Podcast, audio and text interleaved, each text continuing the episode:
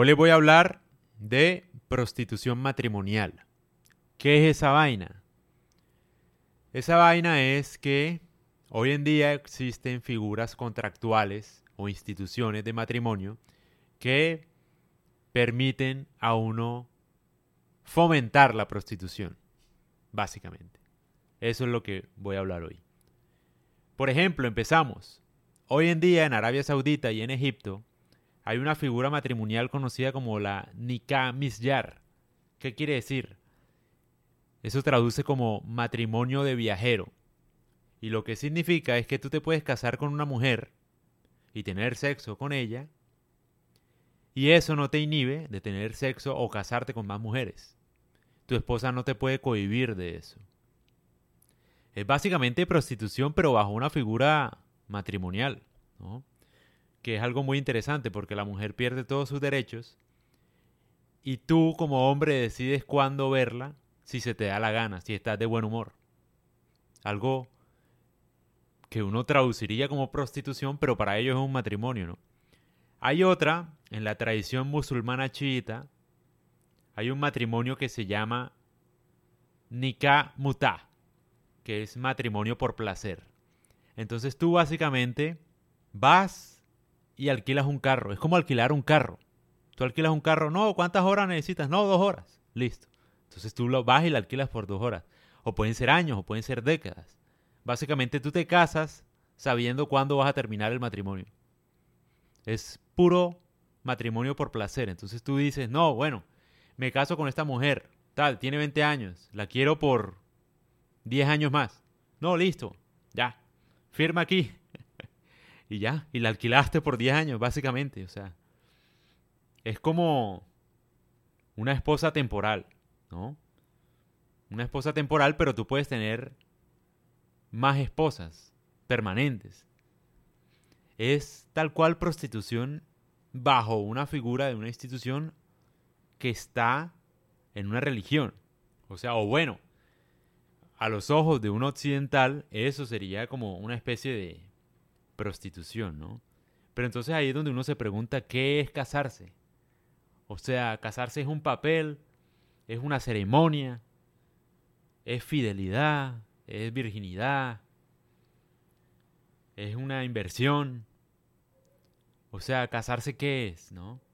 Y por eso básicamente quise hacer este podcast porque no me queda muy claro el matrimonio que es. O sea, si uno se pone a pensar honestamente, ¿por qué las mujeres se casan hoy en día? ¿Por qué un hombre decide casarse? Una mujer se casa porque ya no es valiosa para ningún otro hombre y ve que corre el tiempo y se está poniendo vieja y pierde belleza. Y por eso necesita asegurarse con cualquier hombre, no importa el que sea, para no sentirse sola o porque le va a costar más adelante adquirir un hombre valioso porque ese hombre va a estar solamente con mujeres más jóvenes y bellas que ella. ¿No? Puede ser. Esa puede ser una razón. O el hombre se casa porque es rechazado por todas las mujeres, porque es un loser, un perdedor, y llega al final de la vida y se casa con la mujer, la primera mujer desesperada que lo acepte. Podría ser, ¿no? Pero ¿qué es el matrimonio entonces? Yo digo que uno debería casarse cuando uno planee tener un hijo para mí. Siento yo que ahí ya la cosa cambia y uno debería, como que si uno decide tener un hijo, idealmente es mejor hacerlo casado y entendiendo obviamente que va a ser difícil y que ambos necesitan comprometerse por el bienestar de ese hijo, de alguna manera. Si no planeas tener hijos o si no planeas luchar por ese hijo como familia, es mejor que no se case uno porque van a terminar y se van a divorciar a los dos días. ¿Por qué? Porque la gente hoy en día se casa, lastimosamente, pensando que la situación va a seguir como está en el presente. Es decir, me explico. Uno se casa pensando que su mujer se va a ver igual de hermosa como se ve el día de la boda o antes de la boda. Y la mujer se casa pensando que el hombre va a tener la misma plata o más plata que cuando él se casó.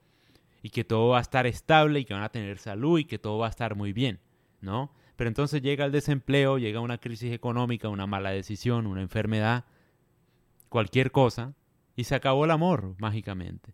Entonces ahí uno se da cuenta que no existía el amor, o que no se casaron por amor. Fue una decisión poco planeada, fue simplemente por... como porque, ajá, diríamos nosotros.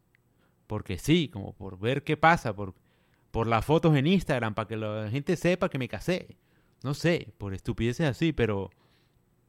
Es decir, uno debe casarse pensando en que las circunstancias pueden cambiar, pero el amor que tú sientes no lo va a hacer por esa persona. Si te vas a casar pensando así, cásate. Si no, si te piensas casar porque tiene el hombre estabilidad económica, porque tiene tal cosa, porque es bello, porque tu mujer es bella, porque tiene un cuerpazo, la vas a embarrar porque inevitablemente eso se va a acabar. Entonces, es algo para que uno pueda pensar y dedicarle más tiempo. Esto me parece que requiere más análisis. Ahora, hablando de la virginidad, algo muy interesante es que entre los canela, una mujer solo es valiosa si pierde su virginidad. Es decir, solo se puede casar una mujer que no sea virgen. El primer paso para que una mujer se case es que no sea virgen. ¿Qué tiene que ver esto con lo que estoy hablando del matrimonio? Que muchos hombres también se casan que porque ella es virgen. No sé. Existe todavía la creencia. Yo creo que existe. O sea, el hombre prefiere una mujer que sea virgen porque si no, no se casa, ¿no? O bueno, yo no sé si ya eso todavía se dé o no se dé, pero puede que sí. Que también se casa erróneamente, o sea, por las razones equivocadas, ¿no? Pero lo que quiero decir es que, por ejemplo, los canela, en esa sociedad, pasa algo muy interesante y es que la mujer, la noche anterior de bodas, ella asiste a un festival de hombres donde tiene sexo con alrededor de 15 o 20 hombres antes de la, de la boda. ¿Para qué? Para que ella se pueda casar, ¿no? Y estos hombres, después de cumplir con su labor, no sé, de preparar a la novia para la boda, ofrecen carne a la suegra, después de que ya se hayan casado, ¿no? Una vaina que uno dice, bueno, como medio raro, ¿no? Pero pues sí, o sea, lo que quiero decir es que el matrimonio y la prostitución como que van de la mano en muchas sociedades, independientemente de su religión o costumbre, como que la prostitución y el matrimonio van de la mano. Y también quiero mencionar algo muy interesante de los Inuit, que son estos manes que viven en la Antártida. Y si tú eres extranjero y los visitas, ellos te van a ofrecer su casa, su cama y su mujer también, para que tengas sexo con ella. ¿Pero por qué? Porque ellos son muy hospitalarios, ¿no? Y entonces como allá hace mucho frío, entonces ellos entienden que el frío, mejor dicho, es muy fuerte. Y tú fácilmente te puedes acostar con la mujer de ellos para calentarte. Básicamente porque el sexo calienta en esas temperaturas. Entonces, otra vez, vuelve el desafío de lo que es un matrimonio.